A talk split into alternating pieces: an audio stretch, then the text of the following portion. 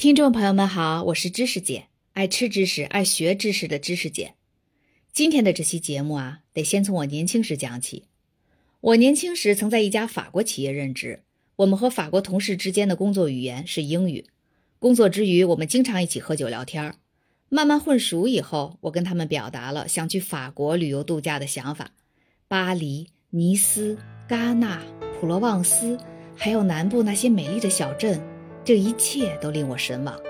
虽然我一句法语都不会说，但是我很自信于自己的英文水平。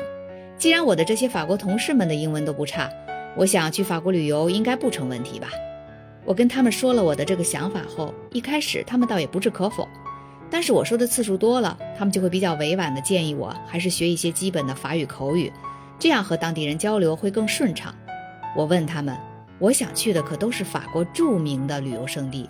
毕竟英语是世界通行语言，每年全世界有多少操着不同口音英语的人去这些地方旅游度假呀？当地人的英语水平还能差到哪里去？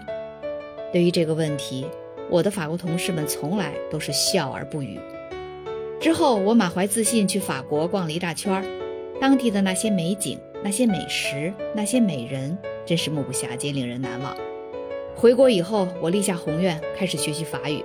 因为法国这个国家去一次对我来说肯定是远远不够的。当我的那些法国同事听说我开始学法语了，都过来冲我挤挤眼睛，然后心领神会的一笑。只是当时我无论如何也不能理解，为什么法国人不爱讲英语？他们明明听得懂，也会说。而我的国际礼仪修养告诉我，直接去问我的法国同事，是不是法国人与英国人之间彼此有什么成见？是一个不合时宜的问题。于是，我开始关注英法两国之间历史上的各种爱恨情仇，什么英法百年战争啊，英法贸易争端啊，英法殖民地争端呀，当然还有著名的拿破仑战争。但是之后，克里米亚战争、一战、二战，两个国家又都站在了一起，决定他们何时为敌、何时为友的，全是利益。这一切大概都跟英法两国的地缘政治脱不了干系吧，使他们成为一对相爱相杀的冤家。话题有点扯远了，我们回到啤酒史中，再来看看英国是如何变成啤酒大国的，难道也是跟法国人有关？其实英国人并非向来就喜欢喝啤酒，在中世纪的鼎盛时期，葡萄酒才是崇高的饮品。英王亨利二世与阿基坦公国的埃莉诺女公爵于1152年成婚时，英国也因此获得了对法国著名的葡萄酒产区波尔多的控制权，因为波尔多就在阿基坦公国内，而葡萄酒也在随后的几百年里塑造着英国贵族和普通民众们的品味。阿基坦也被译为阿奎丹，现在是法国领土。历史上，这个地区曾是一个公国。由于欧洲王室之间的联姻关系，这个地区大部分时间受法王统治，但有时也受英王统治。到现在，波尔多地区出产的红葡萄酒都被英国人称为 Claret，而不是我们熟知的 Red Wine。直到17世纪，英国都在持续从法国进口大量葡萄酒。然而，1688年的光荣革命改变了这一切。光荣革命是英国近代史上推翻国王詹姆斯二世统治的非暴力政变。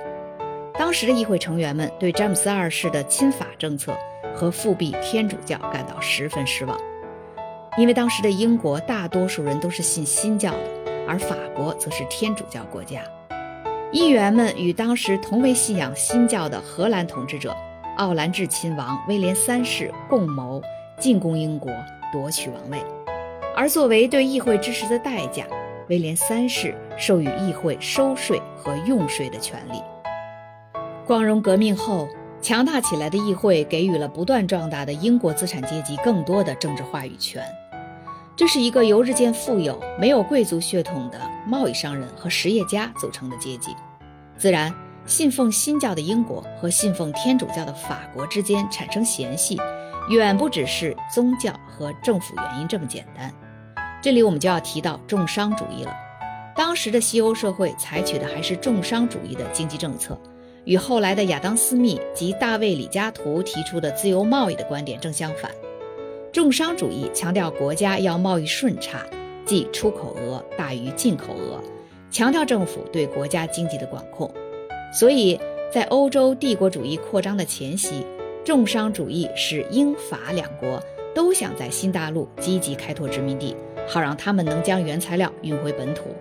在相互竞争的扩张中，欧洲的这两大政体兴盛了几百年，为争夺海外市场主导权的战争做足了准备。在光荣革命时期，法国的政权与国力是胜过英国的。之后的一百多年，英国共打了九十一年的战争，而且主要是与法国波旁王朝交战，其次是在拿破仑战争期间对抗法兰西共和国。在这些战争中，英国不是打了胜仗，就是与法国打成平手。到了十九世纪，英国逐渐被称为日不落帝国，殖民地遍布全球。无敌舰队保护着各条贸易航线，而法兰西则自此一蹶不振，再难与大英帝国比肩。两个国家的命运发生了翻天覆地的变化。那么，英国是如何筹集资金支撑住这一系列战争的呢？贸易史学家约翰奈用了近二十年时间，潜心研究17世纪末到18世纪的英国贸易政策。写成一本书，书名是《战争、葡萄酒和税收：英法贸易的政治经济学（一六八九至一九零零年）》。这书名够长的。这本书目前还没有中文版，在当当上可以买到英文原版，三百八十五一本，死贵。在书中，约翰奈明确指出，英国的酒类贸易保护主义和税收政策对其十八世纪的军事成就。起到了重要作用。他详细计算了英国的啤酒税收数据和针对法国葡萄酒关税的数据，描绘出一幅更为宏大的历史版图。啤酒和葡萄酒的税收根本不像人们以为的影响那么小，而是英国重商主义策略的关键所在。整个18世纪，英国的税收在议会的监管下翻了两番，海军实力大大增强。英国舰队的实力日渐惊人，收税员的水平也在不断提升。英国之所以能撑起一百多年几乎不间断的战争，靠的是对啤酒和葡萄酒的策略性管制和税收。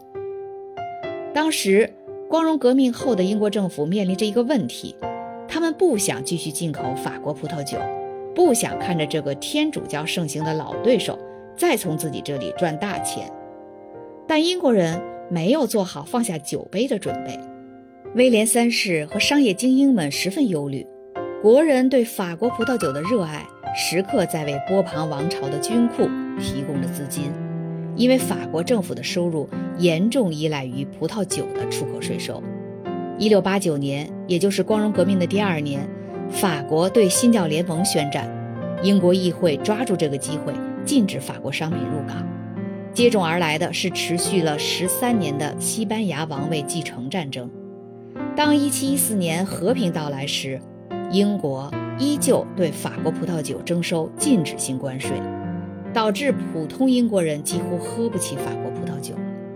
到此时，可以说大局已定，酒是冲突的焦点，刺激着英国人新的民族主义情节。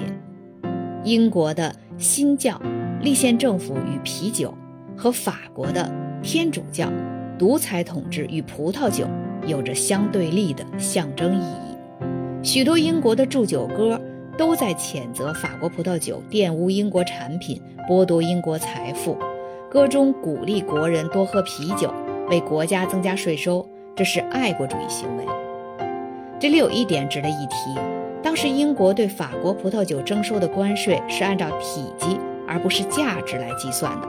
举例来说，同样七百五十毫升大小，但品牌和质量高低不同的两瓶葡萄酒，高端的那瓶法国出口价格是一千，低端的是一百。